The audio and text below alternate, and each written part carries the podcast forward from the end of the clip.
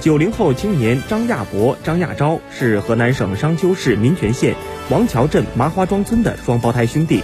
二零一四年，两人大学毕业后，先后回到家乡，传承麻花庄的传统贡麻花制作手艺。麻花庄村是当地的贫困村，张亚博、张亚昭在发展自家事业的同时，也为村里的麻花产业发展出谋划策。经过统一价格、统一品牌、统一标准等步骤，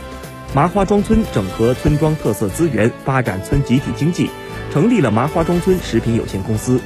兄弟俩步调一致，帮助提升村里麻花的生产质量，扩大销售网络，并积极进行品牌推广，成为当地知名的麻花兄弟。